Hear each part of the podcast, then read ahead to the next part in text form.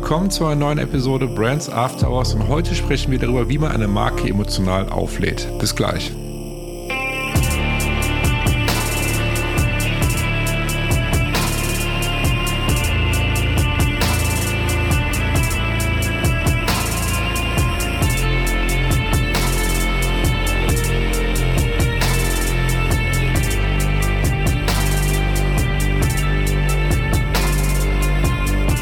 Schön, dass ihr mit dabei seid zur neuen Episode Brands After Hours. Und wie gerade schon vom Intro erwähnt, geht es heute darum, wie man eine Marke emotional auflädt.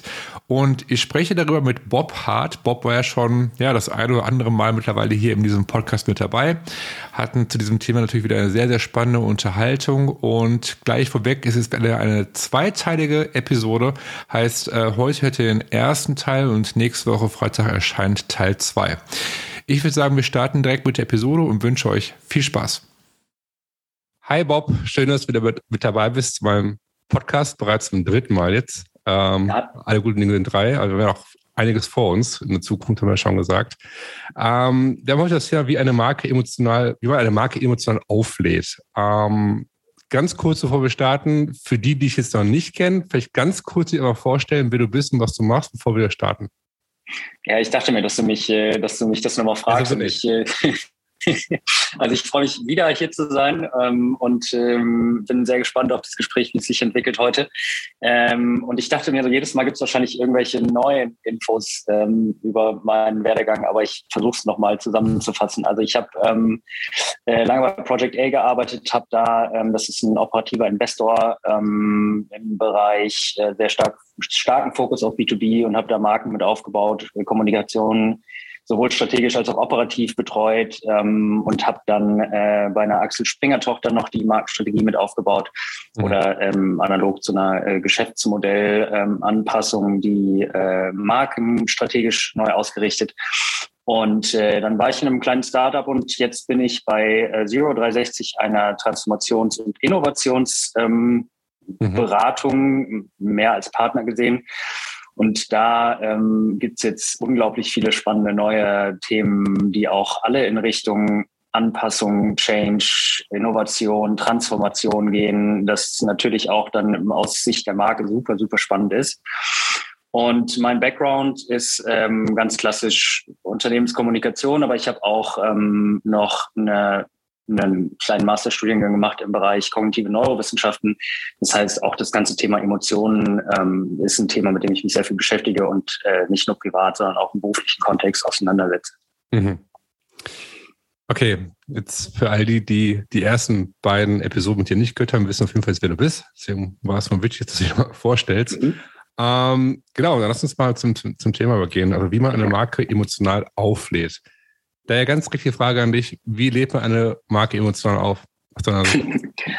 ja, ähm, also ich glaube, ähm, wir haben ja kurz äh, hier vorne nochmal äh, gesprochen, ähm, warum dieser Podcast jetzt das Thema hat. Und ich glaube, ähm, falls ihr den Podcast nicht gehört habt, den wir letzte Woche letztes Mal eingesprochen haben, ähm, da ging es darum, welche Emotionen und welche Motive man einer Marke zuordnen kann, um eine gewisse Konsistenz auf emotionaler Ebene zu erreichen. Und mhm. äh, ich glaube, deswegen ist es ergänzend immer noch ganz spannend zu verstehen, wie kann man denn das Ganze schaffen? Wie erreicht man das denn eben genau diese Emotionen, für die man sich dann entschieden hat, diese die Emotionswelt ähm, eine Marke anzuheften oder eine, eine Marke mit genau diesen Emotionen aufzu, aufzuladen. Und eigentlich ähm, kann man da ganz gut ähm, aus dem Bereich von äh, des, des Lernens im Allgemeinen ähm, das Beispiel ziehen. Also wie, wie, wie lernt eigentlich der Mensch? Und da gibt es zwei Wege und der eine Weg ist ähm, über Wiederholung. Mhm. Und das kann man sich so vorstellen wie ein, ähm, wie ein, wie ein Pfad im Schnee. Wenn man einmal durch den Schnee geht, dann hat man so kleine Fußstapfen, die irgendwie einen Weg andeuten. Wenn man noch ein zweites Mal, ein drittes Mal, ein viertes Mal durchgeht, dann, dann, dann zeichnet sich da immer mehr ein Weg ab. Und genauso funktioniert das auch im, im Gehirn.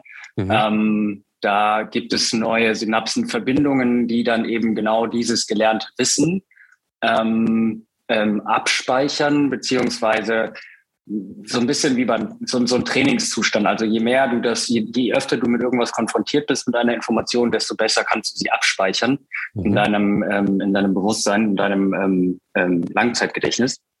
Und genauso funktioniert auch Markenlernen. Das heißt, jeder Berührungspunkt, den ich mit einer Marke habe, der sagt ja eigentlich schon irgendwas aus, der spricht ja schon irgendeine Sprache. Und genau dieses Wissen kann ich durch die wiederholte Konfrontation mit einem, mit der Marke über die verschiedenen Touchpoints ähm, festigen. Und das ist dann eben genau dieses Markenlernen. Mhm. Jetzt gibt es aber noch einen anderen Weg. Und ähm, das ist der Weg, der geht über dann auch wieder Emotionen, aber auf einer anderen Ebene und zwar über ähm, Storytelling.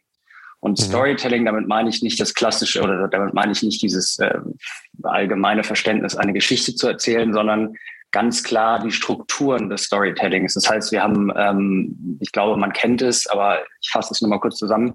Das mhm. ist so dieses Thema der Heldenreise und ähm, man macht das in dieser Systematik mit einem bestimmten Grund. Und die Systematik ist so, dass du immer einen Protagonisten hast und der geht aus einer bekannten Welt, tritt aus dieser aus seiner bekannten Welt aus, stößt auf Hindernisse, ähm, eine dramatische Fallhöhe wird erzeugt, ähm, Spannung steigt und ähm, ganz am Ende wird das dann aufgelöst, indem der Held dann die finale Prüfung meistert und wieder in die bekannte Welt, aber gestärkt zurückkommt.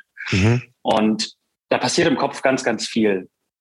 Ähm, und ich möchte jetzt eigentlich nur auf das Wichtigste eingehen. Und zwar hast du bei dieser Fallhöhe, diese dramatische Fallhöhe, da hast du genau diesen Effekt, dass immer mehr Cortisol produziert wird. Ähm, also der Neurotransmitter Cortisol wird ausgestoßen im Kopf.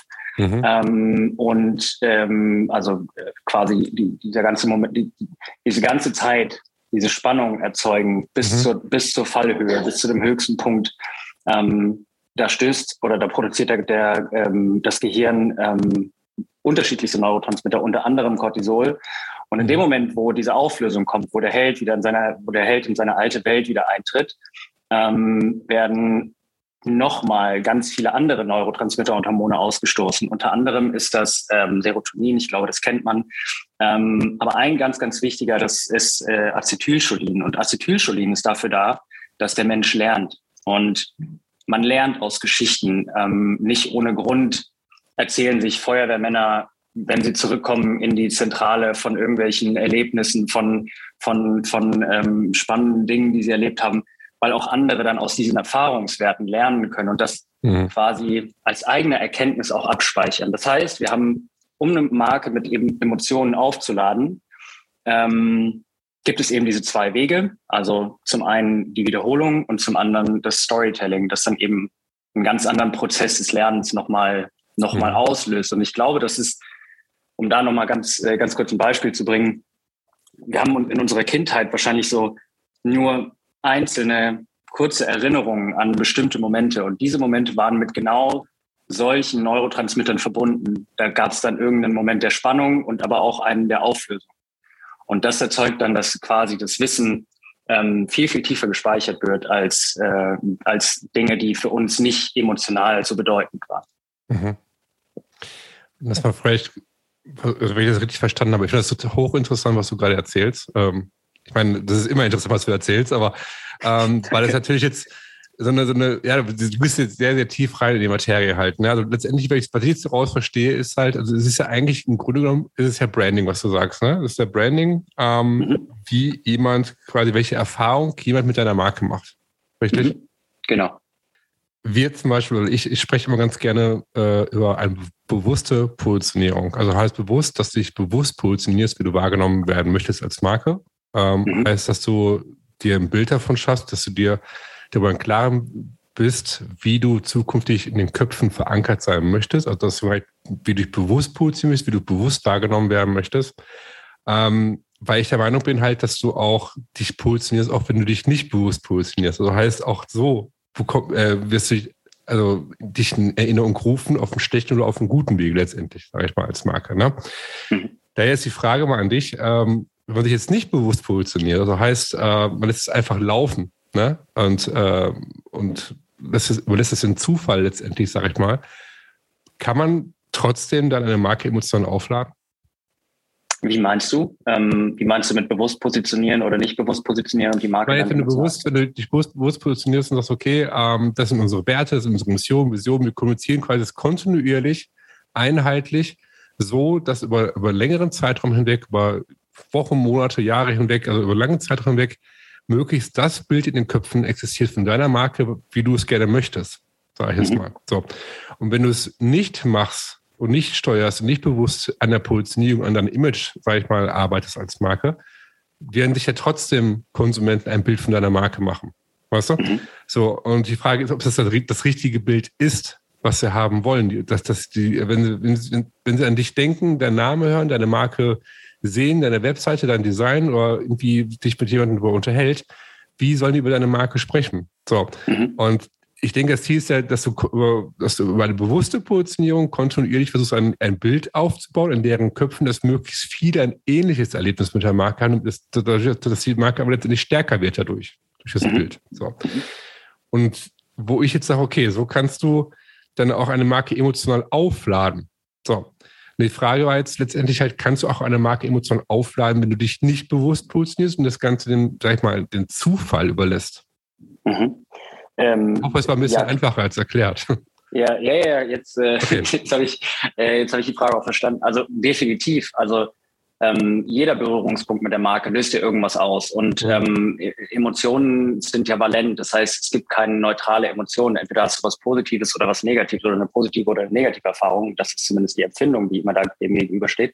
Mhm. Ähm, mein mein Tipp ist, sowas immer bewusst zu machen. Und deswegen finde ich es auch so wahnsinnig wichtig, ähm, wenn du einmal die Markenstrategie und dazu gehört ja auch sowas wie die Persönlichkeit oder welche Emotionen oder wo will ich mich in dem Kopf meiner Konsumenten positionieren, mhm. ähm, das zu definieren und das möglichst genau zu definieren und dann mit dieser Strategie Touchpoint für Touchpoint durchzugehen, ob das jetzt ein Newsletter ist, ob das ein Content Piece ist, ob das der Tone of Voice ist, ob das die Webseite ist oder ob das der Kundenservice ist, äh, worüber wir ja auch schon gesprochen haben.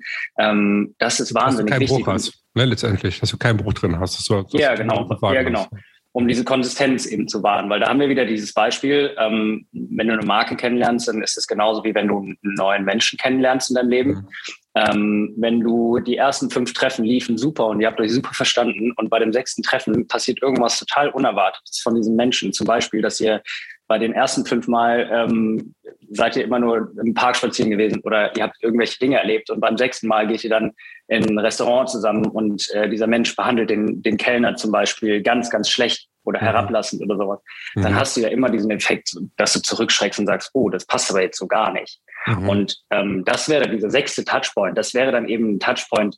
Lass uns mal wieder den Kundenservice nehmen. Wenn der jetzt miserabel ist, du aber, ähm, du aber überall verkündest, dass du ähm, ein wahnsinnig ähm, kundenorientiertes Unternehmen bist, mhm. dann ist es ein kompletter Abriss des Vertrauens. Und wahrscheinlich, also wahrscheinlich nach fünf Berührungspunkten wird der Kunde dann nicht mehr bei dir kaufen. Mhm. Ähm, das hat aber, das ist natürlich aber ein bisschen unterschiedlich, je nachdem, wie viele Berührungspunkte oder positive Berührungspunkte du hattest vorher mit der Marke. Mhm. Ähm, sprich, um da nochmal auf den Abgasskandal von VW einzugehen. Ähm, da ist es ja, da ist es ja ein bisschen anders gewesen. Wir sind mit dieser Marke aufgewachsen. Wir sind, wir kennen diese Marke aus unserer Kindheit und die ist einfach integraler Bestandteil unseres Lebens. Mhm. Ähm, und wenn dann irgendwann mal so ein Skandal passiert, ähm, genauso wie bei einem Freund, den du schon seit 20 Jahren kennst, wenn da mhm. was Blödes passiert, dann kann man darüber hinwegsehen und das wird nicht komplett das Vertrauen kaputt machen, mhm. beziehungsweise du bist zumindest bereit, das Vertrauen wieder mit aufzubauen, weil irgendwo eine, eine ganz andere Relevanz da ist. Das, äh, die Marke ist dann eben schon viel, viel länger im Relevant Set und ähm, dann ist auch die, die, die, der Weg dahin, das wieder gut zu machen, ähm, deutlich einfacher. Aber um nochmal auf deine Frage zurückzugehen, ich glaube oder ich bin der festen Überzeugung, ähm, die Positionierung der Marke sowohl produktseitig, ähm, äh, leistungsseitig, portfolioseitig, als auch die Positionierung in den Köpfen von unseren Kunden muss bewusst passieren. Und da, dazu zählt eben, dass man jeden Touchpoint durchdenkt. Mhm. Hi, Susanne von Burnt hier. Nach einer kurzen Unterbrechung geht es gleich weiter der Podcast gibt dir hilfreiche Tipps und Inspiration für deine Marke. Wir wissen, es ist anstrengend, die eigene Marke, egal ob Unternehmen oder Startup, zu positionieren. Möglicherweise stehst du gerade vor der Herausforderung, mit deinem Unternehmen zu skalieren, möchtest dich neu positionieren oder hast ein Small Business und möchtest gerne die favorisierte Marke für deine Kunden werden. Schaue doch mal auf brandsafterhours.com und klicke oben rechts auf Markeninsights. Dort findest du Blogartikel, Buchtipps und die Anmeldung zu unserem wöchentlichen Newsletter. Über den bekommst du jeden Montag konkrete Insights, die dich bei der Positionierung oder Stärkung deiner Marke unterstützen. Dabei ist es nicht wichtig, welche Ziele du mit deiner Marke gerade verfolgst, ob du skalieren möchtest oder mit deinem Small Business mehr Kunden gewinnen willst. In dem Newsletter gibt es für jede Situation individuelle Vorgehensweisen, sodass für dich das Richtige dabei ist. Besuche brandsafterhours.com oder klicke einfach in den Show Notes auf den Link. Und schon bekommst du hilfreiche Insights zur Positionierung deiner Marke. Jetzt geht's weiter und ich wünsche dir viel Spaß mit der heutigen Episode. Ich finde das gut, das Beispiel, was du gerade äh, genannt hast, dass du sagst, okay, wir kennen die und die Marke, zum Beispiel VW, seit der Kindheit an und wir haben, gehen der Marke einen großen Vertrauensvorschuss, sage ich jetzt mal, und solche Marken können irgendwie sich auch einen Fehler erlauben, den man verzeihen kann. Ähm, da sind wir aber beim Thema Glaubwürdigkeit irgendwo ja auch. Ne? Also heißt, dass du mhm. als Marke glaubwürdig auch wirklich kommunizierst. Denn äh, wie du gerade schon gesagt hast, wenn du dann irgendwie nach dem zweiten, dritten, vierten Touchpoint irgendwie merkst, es ist doch nicht so, wie die Marke es eigentlich kommuniziert oder verspricht letztendlich, ist es schwierig halt, weil ich bin der Überzeugung halt, dass es viel, viel länger dauert und es lange braucht, bis du eine Marke glaubwürdig aufbauen kannst, also Vertrauen aufbauen kannst aber viel, viel schneller deinen Ruf ruinieren kannst. Also es geht aber viel, viel schneller, ne? was immer ja. schief geht halt letztendlich. Und ähm, nee, finde ich, finde ich spannend. Finde ich total spannend. Und ähm, das ist ja auch so ein Beispiel, also so die ganzen Bad Brands, ne? Das guckt man sich irgendwie Nestle an, da gibt es ja ständig irgendwie Kritik, sage ich jetzt mal. Ne? Mhm. Trotzdem kaufen die Leute Nestle. Ja. Ne? also die, die, ja. Ich kenne ganz viele, die, die beschweren sich über, über Nestle, aber trotzdem sieht man irgendwie ganz viele Leute, die, die Nestle-Produkte kaufen. Ne? Also. Mhm. Ja, ja. Ich glaube, da gibt es auch diesen, ähm, ich weiß nicht, es gab so mal irgendeinen so Grundsatz, so ähm, eine negative Erfahrung, dafür brauchst mindestens zehn positive Erfahrungen, um was wieder wettzumachen. Äh, und umgedreht für äh, zehn positive Erfahrungen brauchst du nur eine, um es wieder komplett zu, zugrunde zu machen. Also ich glaube, weil wir Menschen ähm, tendieren einfach generell dazu, Negatives viel, viel, viel stärker zu gewichten, weil ja. ich denke, das liegt so ein bisschen in einem evolutionspsychologischen Hintergrund, ähm, eher alles als Gefahr zu erkennen, weil wir ja wirklich einfach ums Überleben kämpfen müssen. Ja. Ja. ja. Mhm. Bin ich bei dir. Ähm, ja, so wird stehen geblieben. Lass uns mal zurückgehen. Ähm, emotional, genau. Wie immer eine Marke emotional auflädt. Ähm, kann man Markets, du sagst Storytelling ist ein Weg, ähm, über eine Marke emotional aufladen kann. Ähm, welche, gibt es irgendwelche Vorgehensweisen, irgendwelche Prozesse, wo du sagst, okay, das ähm, ist ein guter Weg, um eine Marke emotional aufzuladen über Storytelling? Also ich meine zum Beispiel ähm, Markenarchetypen zum Beispiel. Ähm, bist du ein Fan von Markenarchetypen? Denkst du, dass Markenarchetypen äh, helfen können, eine Marke, sag ich mal, konstant also kommunizieren zu lassen über eine einheitliche Art und Weise, sodass man das emotional auch aufladen kann? Mhm. Ähm, definitiv. Ähm, Markenarchetypen führen wir auch gerade bei uns ähm, wieder mit ein. Und ich glaube, da gibt es ja wahnsinnig viele Instrumente. Ähm, dieses Markenarchetypenmodell kann ja aber auch ersetzt werden durch das Limbic Map Modell, was wir letztes Mal hatten. Mhm. Ähm, aber wie gesagt, da gibt es ja etliche Modelle. Und Wichtig ist aber nicht das Modell, was man sich aussucht, um dahin zu kommen, sondern die Art der Kommunikation, wie man dahin kommt, um dahin zu kommen. Weil auch da gibt es nochmal im Storytelling ähm, unterschiedliche, unterschiedliche Ansätze. Und das finde ich auch ein super, super spannendes Thema. Ähm, der Unterschied zwischen expliziter und impliziter Kommunikation ähm, in der Unternehmenskommunikation. Ähm, und, und da nochmal, also da können wir ja irgendeinen Archetypen nehmen und uns einfach mal oder auch ein Motivsystem aus diesem Limbic Map Modell und mhm. uns dann die Frage stellen, ähm, was davon kommunizieren wir explizit und was davon kommunizieren wir implizit. Und dabei ist es wichtig zu verstehen, dass ähm, alles, was wir explizit kommunizieren, das wird in der Regel erstmal hinterfragt. Mhm. Ähm, das heißt, wenn ich jetzt zum Beispiel einem Porsche-Fahrer sagen würde oder in der Porsche-Werbung, ich glaube, dieses Beispiel gab es sogar mal, ähm, in der Porsche-Werbung äh, kommuniziere, hey, mit dem Porsche bist du in deinen besten Jahren und ähm, kannst mit deiner Assistentin nochmal die Côte d'Azur runterfahren. Und hm. ich glaube tatsächlich, ich glaube mich zu erinnern, es gab mal so eine Werbung und es gab sehr, sehr viele Leserbriefe, ähm, die gesagt haben, hey, ja, grundsätzlich ist das nicht falsch, weil das ist so die Ambition irgendwie und bitte, ich will jetzt auch keine Porsche-Fahrer irgendwie verurteilen, um Gottes Willen, darum geht's nicht. Mhm. Ähm, aber ähm, irgendwo hast du halt den Grund, warum du ein Produkt kaufst, der sollte nicht immer aufgedeckt werden, weil vielleicht da auch so ein bisschen, ja, ist so, aber muss man ja jetzt nicht unbedingt ansprechen. Und dann stößt du relativ schnell auf Reaktanz und dann auch wieder auf Abwandern ähm, deiner Käufergruppe. Das heißt, du kannst dieses ganze Thema implizit kommunizieren. Und da sind wir nämlich wieder bei diesen ähm, äh, oder, oder lass uns mal dieses Beispiel Limbic Map nehmen.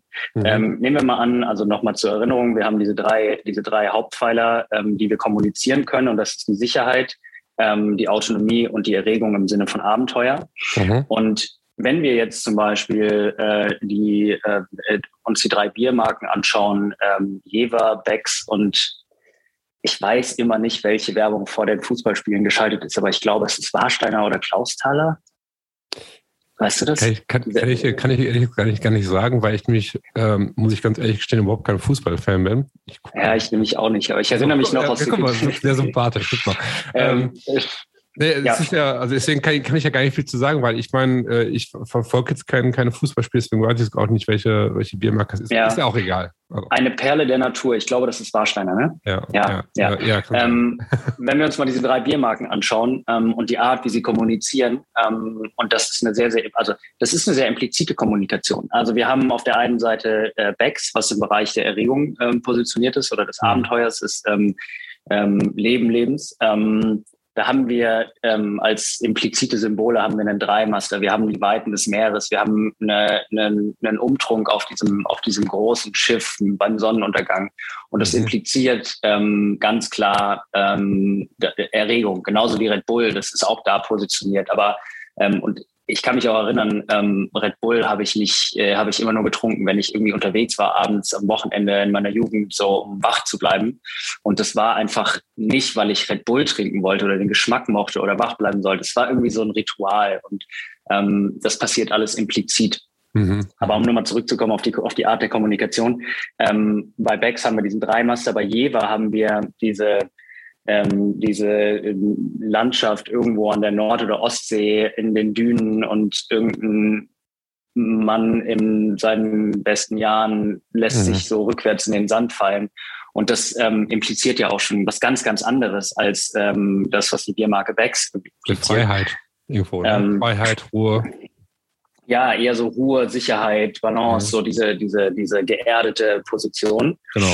Ähm, und dann hast du aber auf der anderen Seite das ähm, Perle der Natur. Wir glauben, es ist Warsteiner. Wir sprechen jetzt mal über Warsteiner.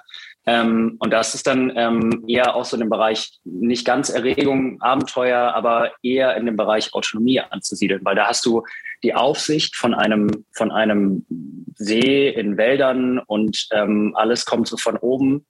Ähm, und du bekommst so das Gefühl, du bist erhabener als die Natur. Und ähm, so kannst du das ganz, ganz, ganz, ganz klar aussteuern, ähm, was du implizit sagen willst, welches dieser drei Motive du erreichen willst, äh, ansprechen willst mhm. und auslösen willst und, und äh, anheften willst in deine Marke. Mhm. Und ähm, du, es gäbe, glaube ich, keinen sinnvollen Weg, das explizit zu kommunizieren. Mhm. Und deswegen finde ich, egal ob du jetzt diese Archetypen nimmst oder ob du die Limbic Map nimmst oder irgendein anderes Modell, um das zu kommunizieren und diese Emotionen an deiner Marke anzuheften, wichtig ist die Art der Kommunikation und wie du mit deiner Zielgruppe sprichst, um das eben auch, um das bewusste, rationale, ähm, bewertende System ähm, Bewusstsein zu umgehen und einfach direkt mit dem Vorbewussten oder Unbewussten zu sprechen, mhm. ähm, nutzt du eben genau diese impliziten Signale, um die Emotionen anzuheften, die du vorher definiert haben würdest. Okay. Äh, zum, zum, zum einmal kurz an die, an die Zuhörer. Also, ihr habt wahrscheinlich jetzt gemerkt, erstmal sind wir beide keine Fußballexperten und wir wissen auch nicht, welche Biermarke welche manchmal ist, weil ähm, irgendwie, ich, denke, ihr wisst, welche, welche Biermarken gemeint sind letztendlich. Also von daher ganz nebenbei, ähm, dass, dass, dass, dass wir uns da entschuldigt irgendwo auch. Ähm, das zweite ist, ähm, was du gerade gesagt hast mit, mit, mit Jever, ich finde das total spannend, weil es ist ja dieses Storytelling, diese Geschichten erzählt, das mit Emotionen, das mit Emotionen letztendlich aufbaust. Ich denke jetzt zum Beispiel auch wieder an eine, ich nenne es mal Bad Brand, Marlboro, ne, der Marlboro-Mann, ne, der Cowboy. Mhm. Äh, das war ja auch so, mhm. äh, eigentlich aus Markensicht total perfekt gemacht. Ne? Du hast diesen, diesen Cowboy gehabt, der so in der Wildnis, in der, in der weiten Ferne, so der, der starke Mann, der präsentiert wurde. Weißt du, das war so die Zeit damals halt so, ne? Und, ja, ja. Äh, und alle, die dann irgendwie, die wollten dann halt Marlboro rauchen, keine anderen Leute wollten Marlboro rauchen, weil sich irgendwo dann sind wir bei, bei diesen Archetypen und Geschichten erzählen. Das ist ja das, was ich, was ich letztes Mal auch erzählt äh, ich glaube, das war in der letzten Episode davor, ich weiß gar nicht, wann wir darüber gesprochen haben, wo ich gesagt habe, ähm, dass du dich, deine Identität da irgendwie drin siehst, wieder in dieser Person, in dieser, dieser Schlüsselrolle von, also von diesem Malbroman zum Beispiel. Weißt du, dass du das okay, ich, ich möchte auch so sein, ich bin auch so der Typ so, weißt du? Und ähm, mhm, jetzt nehme ich dann irgendwie so die Geschichte, das, das, das, passt ganz gut zu dem, zu dem Thema heute auf. Du sagst, ähm, wie man eine Marke emotional auflädt halt, weil das ist ja emotional, du, bist, du, du fühlst dich ja verstanden, du identifizierst, äh, identifizierst dich mit der Marke, mit, mit der Person, zum Beispiel diesem Werbespot, ähm, die die Marke verkörpert, vermittelt hat, diesen Lebensstil. Ne? Mhm. Und hast du bei Marlboro, das hast du jetzt bei Jever gehabt, da gibt es ja noch ganz, ganz viele, äh, etliche andere Beispiele halt. Ne? Das ist ja auch jetzt so mhm. ganz äh, banal gesprochen, auch bei Nike genau das Gleiche. Das ist just do it halt. Weißt du, dass du Athlet bist, du schaffst das und so, weißt du? Und das ist ja alles, jeder hat ja irgendwo so, so, so, so einen Archetypen und äh, die, sag ich mal, auf dieser Grundlage kommunizieren. Ich finde das wahnsinnig spannend halt. Wie gesagt, ich finde das mhm. Thema heute auch wahnsinnig spannend. Das war der erste Teil mit Bob und wie man eine Marke emotional auflädt. Und du solltest auf jeden Fall nächste Woche Freitag wieder mit dabei sein, denn dann erscheint Teil 2. Schön, dass du dabei warst und bis nächste Woche. Ciao.